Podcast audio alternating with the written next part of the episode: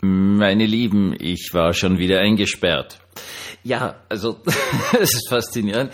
Ich habe ein ganz, ganz tolles Schloss an meiner Wohnung. Das ist ja alles ganz neu gebaut und zwar ist das ein äh, sogenanntes Panikschloss. Das heißt, man kann innen voll den Schlüssel drinnen haben und trotzdem kann einer von außen aussperren und umgekehrt. Also nicht wie das klassische Zylinderschloss, wenn da ein Schlüssel drin steckt, dann äh, muss das Schloss ausbrechen und so weiter und so fort. Ist natürlich unter Umständen eine total gescheite Idee, wenn da jetzt ohnmächtig herumliege und irgendwer hört einen Schlüssel, dann kann er da aussperren.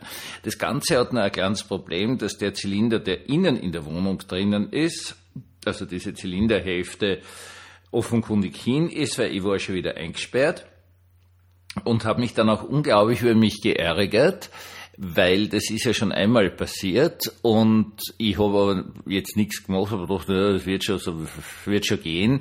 Natürlich nicht, weil Schlösser ja nicht irgendwie heilen oder so, sondern wenn das einmal passiert, wird es wieder passieren. Und das wollte ich euch nur erzählen. Vor allen Dingen wollte ich euch erzählen, dass ich dann aus dem Fenster rausgerufen habe, da ist ein junges Paar vorbeigegangen gegangen, die sind dann hergekommen und gesagt, Bietchen, da haben sie einen Schlüssel, gehen sie rein und sperren sie auf, lassen sie mich wieder aus meiner Wohnung heraus. Und das war also, die waren total lieb, total entzückend, so richtig liebe junge Leute. Und deswegen bin ich dann aus meiner Wohnung hinausgekommen, was dann doch sehr, sehr angenehm und beruhigend war.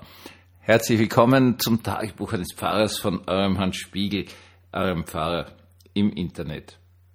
Ja, ich könnte jetzt natürlich mich an dem anhängen und jetzt einen Podcast machen zum Thema Scham, weil ich habe mich natürlich sehr geschämt darüber, dass ich so deppert war, dass ich keinen Schlosser geholt habe, dass da ein neuer Zylinder hineinkommt, weil das ist die einzige Lösung dazu.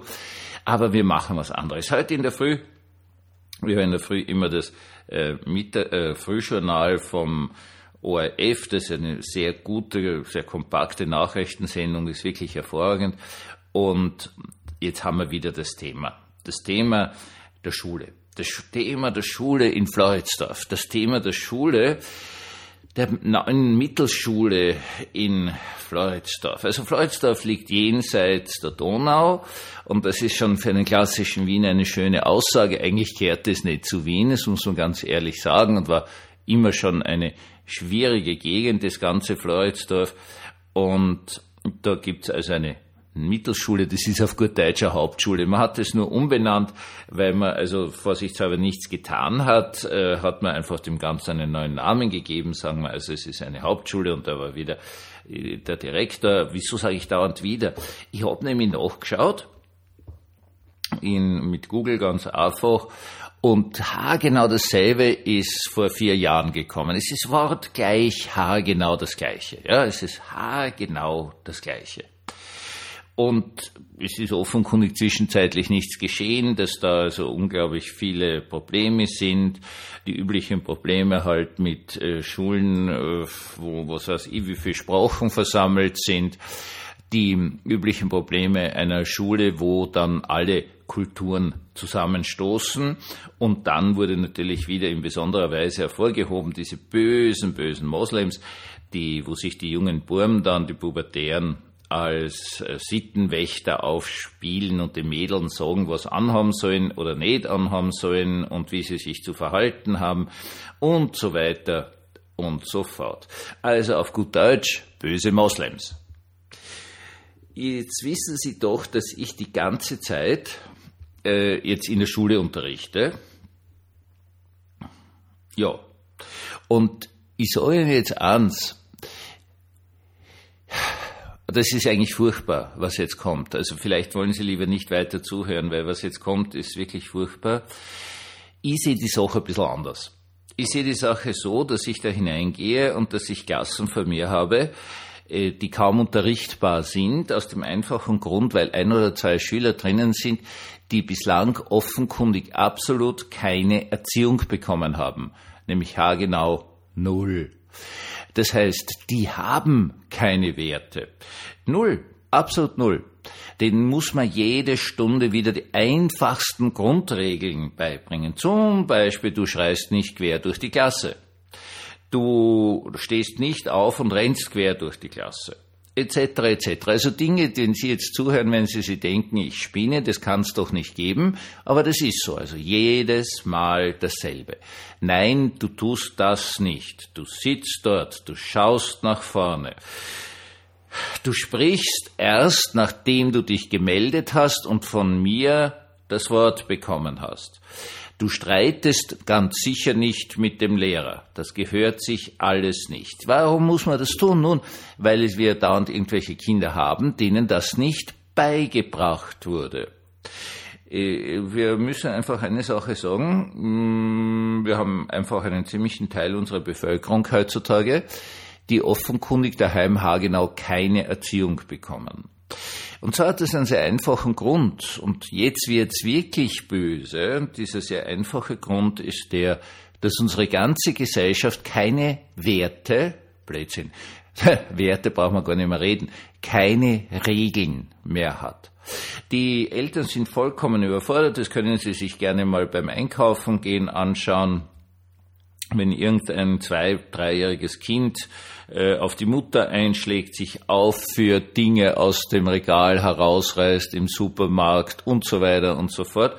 Und die Mutter steht, es sind meistens Mütter, äh, völlig überfordert daneben oder beginnt sogar noch zu kichern. Es sagt auch keiner was.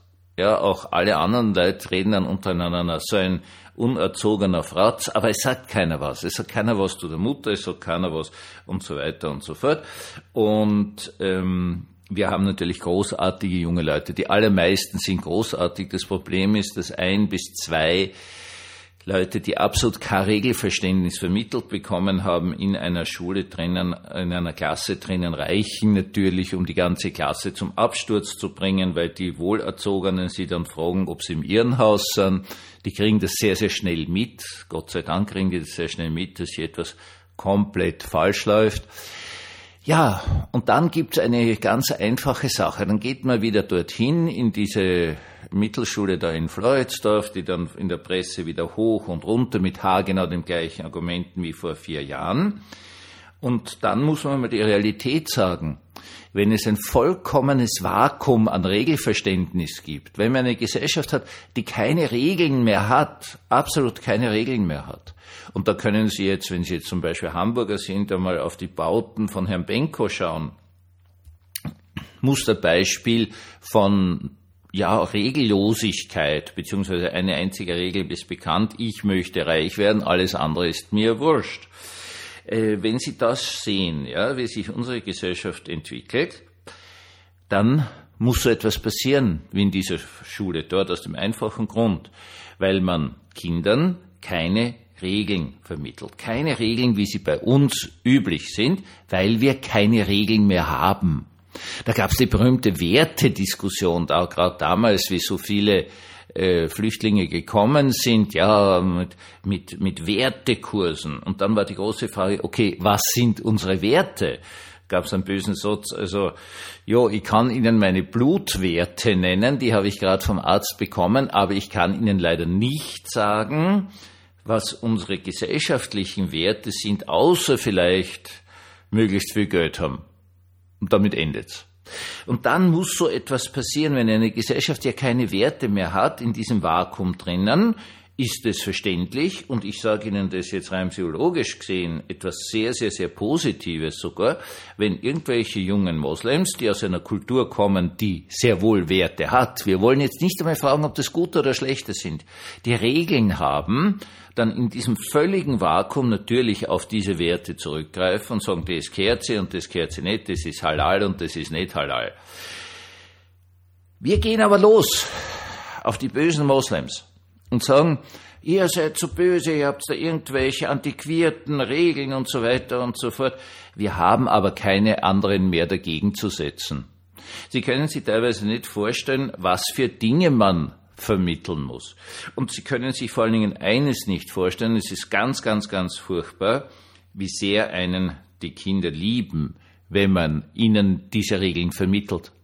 Das ist nämlich das wirklich Gefährliche. Kinder, die regellos aufwachsen, kriegen nicht nur irrsinnige Probleme, a, mal in der Schule, weil irgendwann einmal reicht sie der Schule. Sie haben nicht nur irrsinnige Probleme später mal am Arbeitsplatz, weil das kannst vergessen, so jemand kriegt keinen Job, weil das geht nicht, das ist einfach für einen Betrieb vollkommen untragbar.